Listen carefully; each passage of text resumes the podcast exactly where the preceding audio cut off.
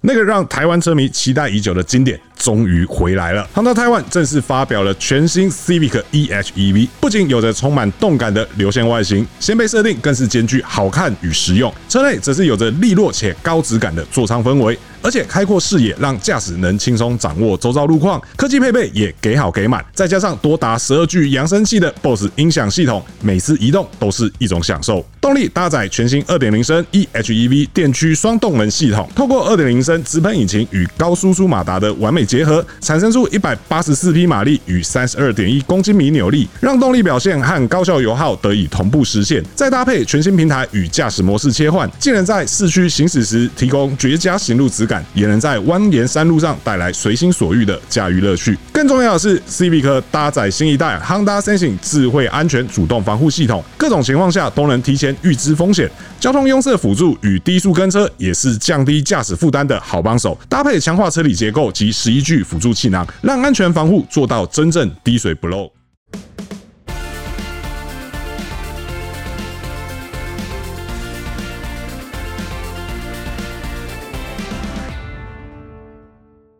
Hello，欢迎收听这期的尚恩带你上车，我是 ETtoday 设计师的尚恩，主跑车线也只有九年的时间，玩车则是不长不短的十六年，不管什么车我都爱玩。节目呢一开始呢，先会介绍这些特别来宾哦，这位是有超过二十年资历的资深汽车媒体人，主 Game 上有车赏媒体执行长，汽车谈话节目的固定来宾，有一中小叶。Hello，大家好，上恩好，今天要来上车啦。对，那今天呢找到小叶来呢，是要来聊聊这个最近也是算蛮火热的一个消息，就是呢，大家知不知道特斯拉有自己的这个充电规格，以前叫 TPC，没错，然后现在叫 NACS，那就是北美充电标准。对，北美充电标准，那个从原本的特斯拉充电标准变北美哦，那整个范围扩大了哦。原本大家一开始想说，就改个名字而已嘛，没什么嘛，殊不知这一。改名哈，就开始出现了一些这个微妙的变化。首先一开始是这个福特哈，最先加入了这个标准。嗯，福特最先宣布说，哦，那我们接下来就呃会沿着这个所谓 NSCS 标准来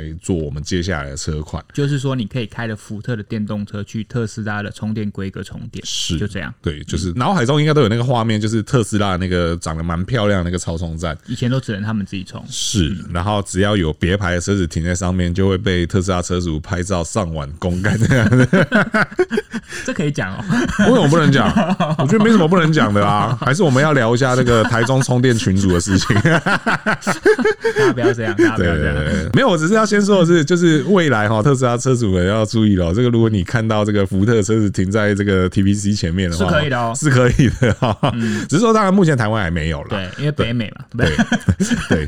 那福特加入，因为福特毕竟也是一个。北美销量非常非常好的一个车厂嘛，对对，福特加入其实或许就有一个蛮象征性的意义了。那只是说大家觉得说，反正你福特这个就他国事务啊，就美国事务啊，反正你就美国品牌，然后在美国本地，然后用美国北美充电标准，合理，听起来就是好像离我们还很远嘛。对啊，殊不知后来陆陆续续有其他车厂加入哦，很多对，比如说像这个 GM 也加入了。那可是到 GM 加入的时候，你也会觉得说，还是。通用汽车嘛，美国车厂嘛，美国人挺美国人，这个都可以理解嘛，对。不对？最震撼的消息是，咱们的 Mercedes-Benz 哈，德国的豪华品牌哈，宾士哈，宣布二零二五年起开始会使用这 NSCS 北美充电标准。哎，其实不止宾士，哎，其实你看 Rivian、Volvo、Polestar 都已经加入了。是，然后报道指出，对，现代、福斯、斯特兰提斯，对，考虑。来跟进是，啊个前几名就剩什么？Toyota 对不对？对，大的就剩 Toyota 没有哎、欸。是，哇哦，这个是。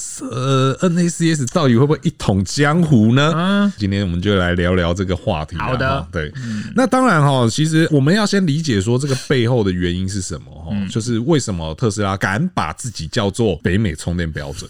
哦，这个是很很大的一句话哦，这个这个口气非常之大哦。对，可是他也确实有这个底气去讲这一件事情。确实，对，因为他现在在美国的那个充电座数量多到很惊人呢，一点二万座。一点二万座，哎，这是一个什么样的概念？我印象中，其他的业者加起来好像也跟他这个数量其实不相上下而已。对，而且是其他的所有业者加起来，我的印象中是这个样子。那也就是说，其实特斯拉在充电这件事情，它已经占有了一个非常大的这个量体在那边。就是他一个人，对，他们自己投资盖的，跟其他所有第三方充电业者的数量是旗鼓相当的。是，你看马斯克多有钱。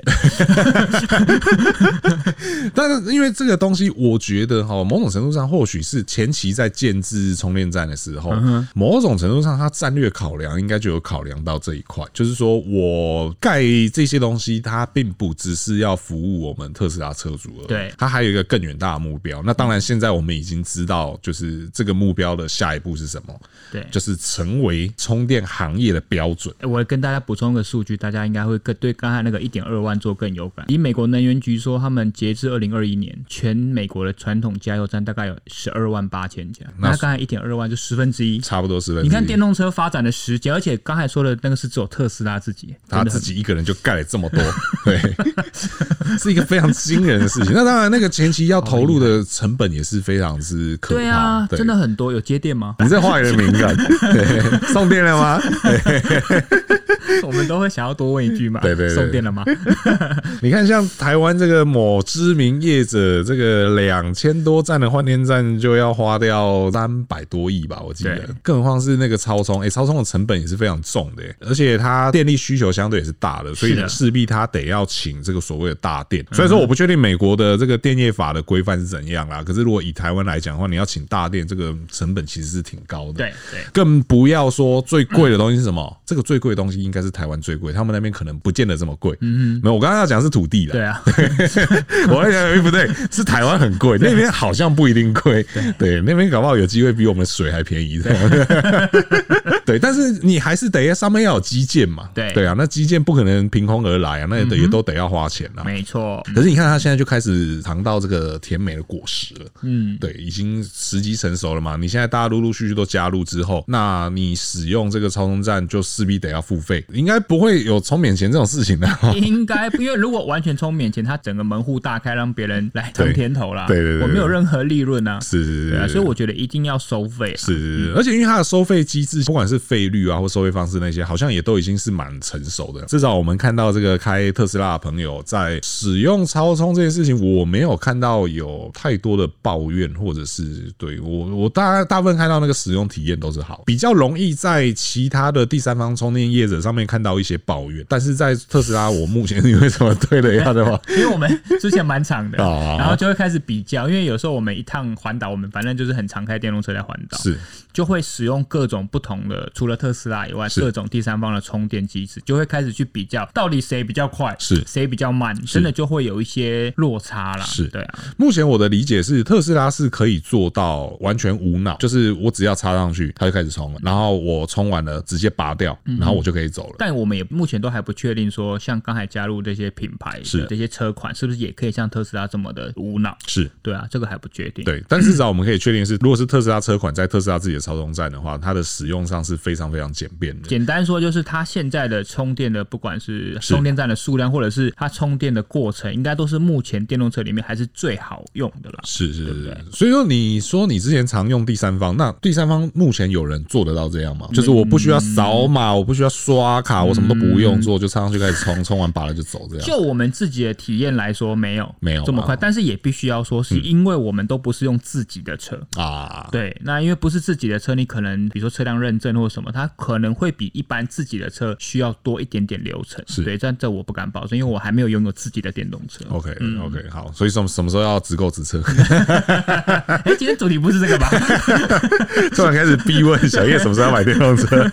对，所以说他在数量上有优势，使用体验上也有优势。我觉得这也是他会有这个底气，敢称自己叫做北美充电标准的这个原因之一。而且你看他一出来讲之后，因为原本这种东西，我本来以为那个效应不会这么快。嗯，我们拿个最直白的例子，像台湾 Gogoro 好了，他一开始虽然说一开始打出了这个所谓 PPGN 之后，前期确实同一时间他就公布了很多的这个合作伙伴嘛。对但其实那些合作伙伴也不是说大家就是呃很短的时间内就突然就加加入进去。嗯，我知道的是那个前面他们在谈讨论的时间，其实都是拉的非常长，花了非常多时间。对，我印象中几年有一两年至少有，因为毕竟这个也是史无前例的啦。是，你除了用电以外，你还要用一样的车型架构。是，这个就在我们以前那个汽车的年代，就是说我等于用跟你用共购平台，是对啊，去打造出不同各自品牌的车款。是，那在摩托车界，在台湾来说，真的就是史无前例。所以我相信大家也会蛮却步，因为你的架构就在那里，你在外面能变的东西相对就会比较低，然后你每个品牌的特色跟价值也会被磨掉蛮多的。是，那这个时候为什么我还要买非龙头品牌的电动车？所以我相信当时大家在加入的时候会思考很多。那当然，这个特斯拉这件事情还是有点实质上不太一样嘛，就是呃，像那个是 Goro 的话，是它除了电以外，可能架构也都还是 Goro，车子的架构你都要共用。对对对对，嗯、那但是这个就不是嘛，特斯拉这边就只是说哦、呃，就是你接头，你车上大概跟我比较有关系的东西就是那个接头。嗯、那当然后面通讯协定可能也有啦，但是基本上你整部车都还是，比如说你宾士，你就是自己做的啊，你的 EQS 不会因此而变成 Model S 啊。对对对对。但是我觉得这又是另外一个问题，是说其实充电这件事情，以前的话车厂就是负责做车，我卖的是车，当然我后续会赚一些维修保养什么有的没。但是一台车子要移动，最重要的东西是什么？汽油。汽油这件事情是石油公司在赚。可是你看现在特斯拉这件事情，它是已经有点变成是一条龙了。我除了卖车修车以外，我连电都是我卖给我的车主的。那这件事情当然其他车厂，你说他会不会想做？我觉得某种程度上他也会想要这样做啊，因为这是难得有机会是变成一条龙的。对。可是现在怎么就把这个机会让给特斯拉了呢？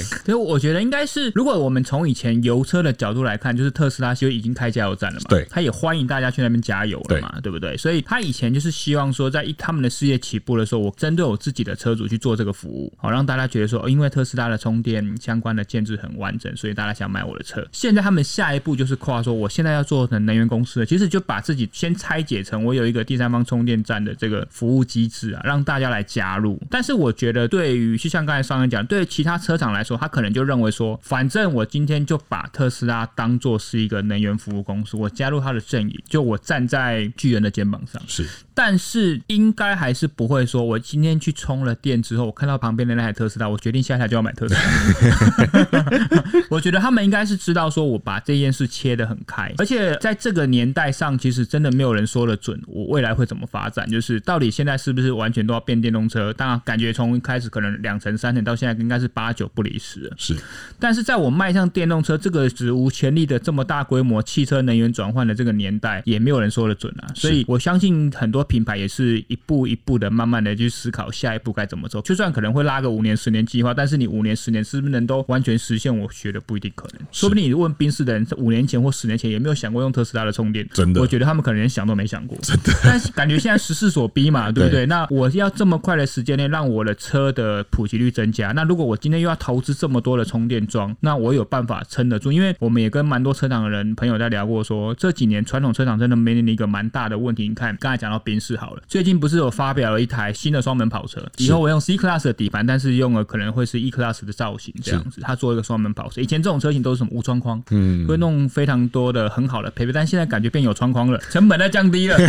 为什么呢？但我不是说这台车可能不好，而是你会发现他们的路线跟以前不一样，是传统车厂为了要投资新的电动车，必须要减少他们传统油车的投资。是，有时候真的是捉襟见肘，我又不一定投资新的会赚钱，那我旧的又不能停止，就开始要思考各种更多新的可能性。那特斯拉的充电桩，我觉得就是他们现在找到一个新的可能性。是，对啊，我唯有站在他们这个肩膀上，赶快的降低我本身对于充电桩的建置，我才可以花很好的心力，让我的油车退场，让我的电动车有更多的研发的经费哦。所以这我倒不觉得这会是一个，比如说特斯拉一统江湖，或许变成反而是传统车厂的一个新的机会。是对啊，那特斯拉都愿意让利了嘛，对不对？其实也没有让利，还是赚钱的。对对对 对。但是让更多的电动车主哦，他就有点像是把饼做大，反正大家都来变电动车了嘛，那至少我可以，至少你先加入我的阵营这件事。而且另外一个要补充的是，其实宾士这一次的改变有几个还没有确定，是未来在北美的宾士，它除了可以加北美充电联盟的规格以外，它能不能有一个转接座继续充 CCS？其实这个也还不确定。再来是宾士也有说啊，当然当然不能说啊，我今天就是全部投靠 Tesla。他们有说他们会在北美继续建制充电站，比如说北美会达到四百个，整个会有到两千五百座，希望在二零三零年之前，而且在北美、欧洲、中国都还要继续的扩充电站，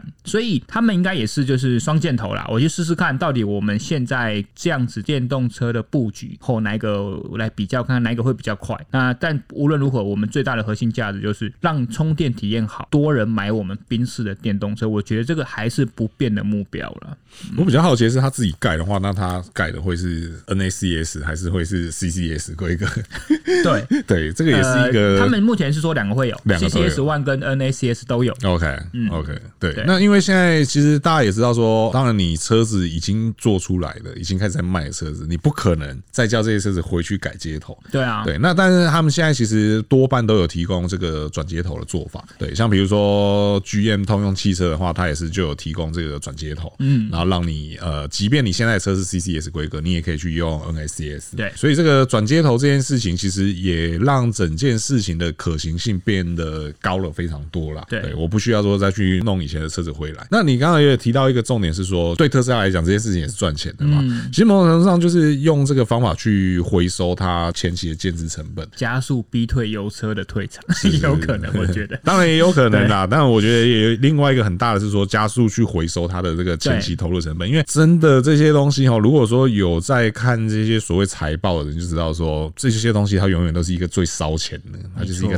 大钱坑，所以能有机会补回来，他就赶快去把它补回来，这样。会不会之后切割成另外一家公司？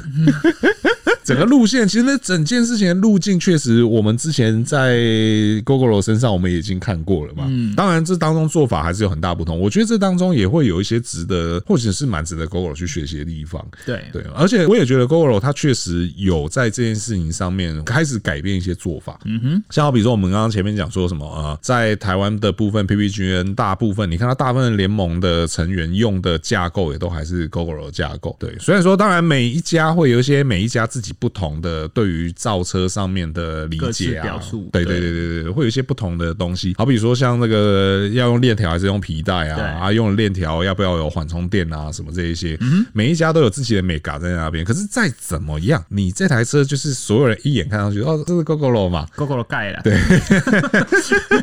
哎，可是听说接下来有一台好像会蛮不一样，我不确定那个不一样的程度要会到什么程度。虽然说我目前看照片觉得还是有个六七成像，对，但是实车。不知不晓得什么，因为他们有特别强调说他们有不一样的做法。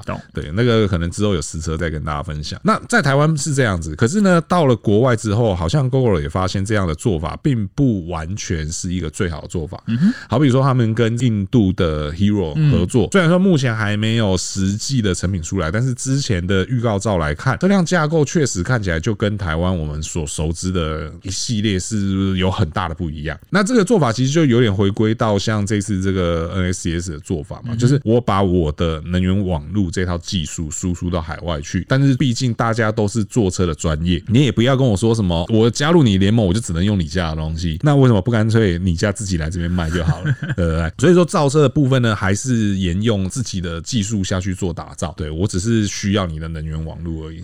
我觉得这也是，其实大家好像现在看起来未来都会往这个方向去走。对，你看特斯拉也这么做，Gogoro 也是这么做，对，而且这样子做的情况下，其实都有。有人愿意买账，这个或许真的就是一个加速电动化发展接下来的趋势啦。对，因为这真的之前在油车也没有这样子的潜力可循嘛，也没有车厂自己出来盖加油站，是，所以这是一个新模式。但这个新模式也没有说，因为以前没有，现在就不能运行。是，所以这个我们也都在期待中。但像刚才讲到 Gogoro 也会有跟电动汽车有点不一样，是如果说因为毕竟两轮的电池规格，他们可以做换电会比充电来的快，是因为你充电你要这么。大的功率，它的电池的规格可能没有办法承受，所以说他们在盖能源网络的时候，他们盖完，它还有需要很大的成本在做电池的维护跟更换。是，但充电站的年限可能就不用，它可能把这个规格做好之后，它就可能不用常去定期的做电池的更换。所以这两个的成本跟潜在的那个背后我们看不到的成本，其实我觉得还是有蛮大程度的差异的。所以感觉像是我们台湾这种换电式的电动机车，他们所背负的成本压力可能也很沉重。是对，没错。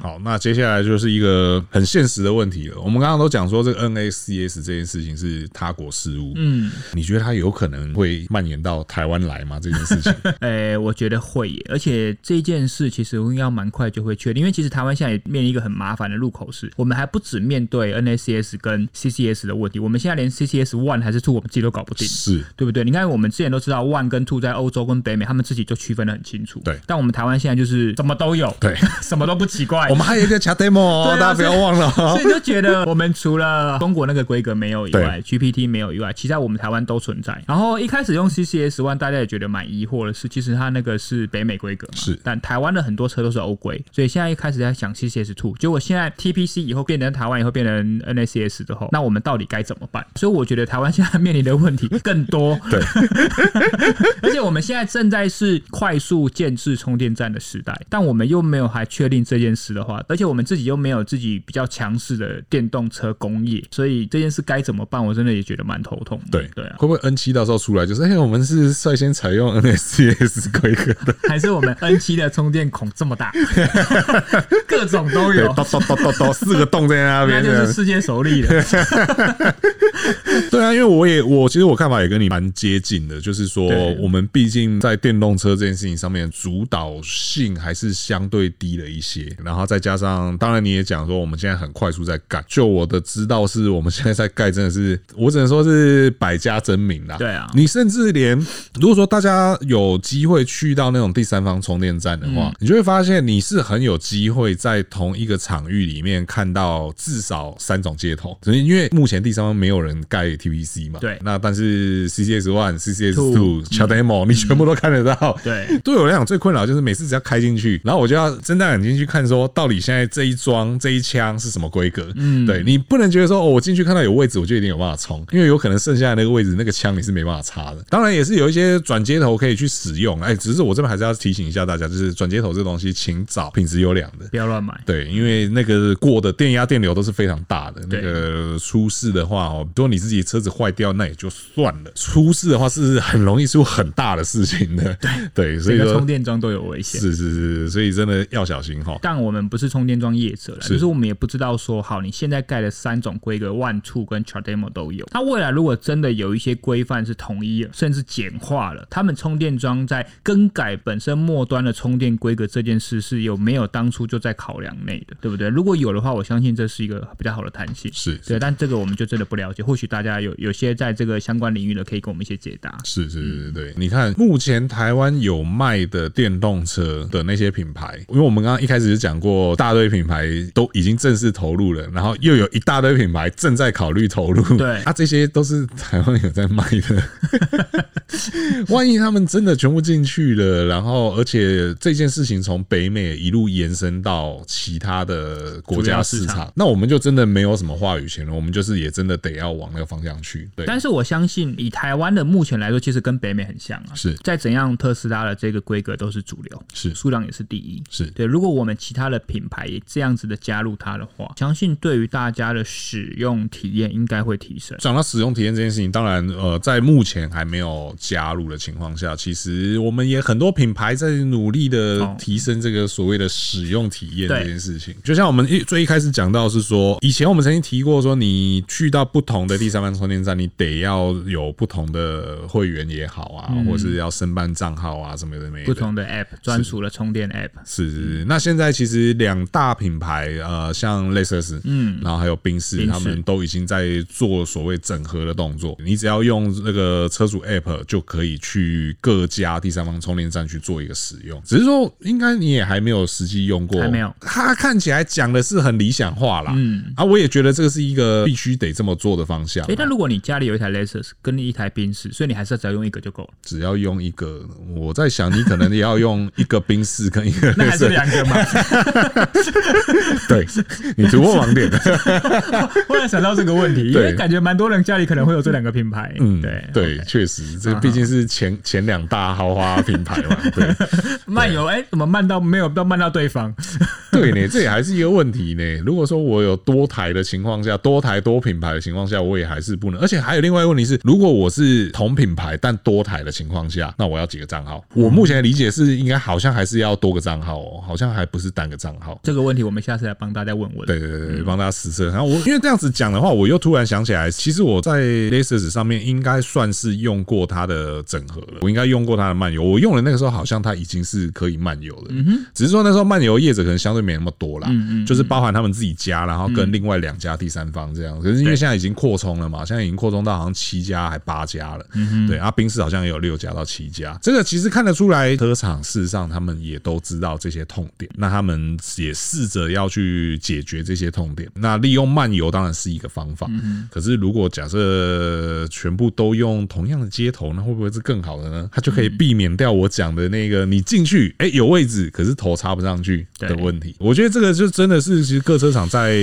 极力的想要去解决的问题。因为这件事真的没有这么容易，就不是我今天打电话，宾士打电话跟特斯拉，哎，我用你们家喽，对，就搞定了。对，这牵涉的范围太广，甚至像台湾还有第三方能源的这个问题，是，这真的牵涉的东西多，要整合真的没有这么快，而且各自都有各自的利益存在。所以说，这个究竟台湾会怎么发展呢？我觉得大家就拭目以待了。但我觉得大家消费者可以简化这个问题，你就选择目前现阶段，如果你是要加入电车家庭的话，你要开什么开电动车，你就选择对你最有利的就好。是，你就觉得，比如说你家附近哪个充电桩，或是你常去的路线哪个对你来说是最容易使用的，数量最多的，然后你觉得它的使用体验最好的，然后这台电动车是 用起来最开心的，就这样选就好了。因为那些东西都是我们这个产业在讨论的话题。但你消费者本身，你就简化，选择你自己最方便的就好了。是是是，因为反正很多事情你也改变不了，对，只能走一步算一步。改变不了，我就加入他了，就一样。今天的结论就这样。对啊，真的是 好啦，反正大家再继续观察了哈。那如果说台湾有任何新的动向、新的风向的话，我们也会再及时的分享给大家知道了。对，因为毕竟这个电动车发展的趋势哦，真的是一天一变，然后那就也请大家订阅我们节目，然后这样才才能够在第一时间听到这个最新的产业趋势啊。那以上呢就是今天节目所有内容哦。如果说对我们节目有任何问题或意见的话，欢迎在留言提出来，和我们一起讨论哦。如果说还没有订阅我们朋友呢，请记得按下订阅，这样才能第一时间收听到我们最新的节目。如果说觉得我们节目不错的话呢，请不吝给我们五星好评，这会对我们很大的鼓励。那我是尚恩，我是小叶，我们就下次再见喽，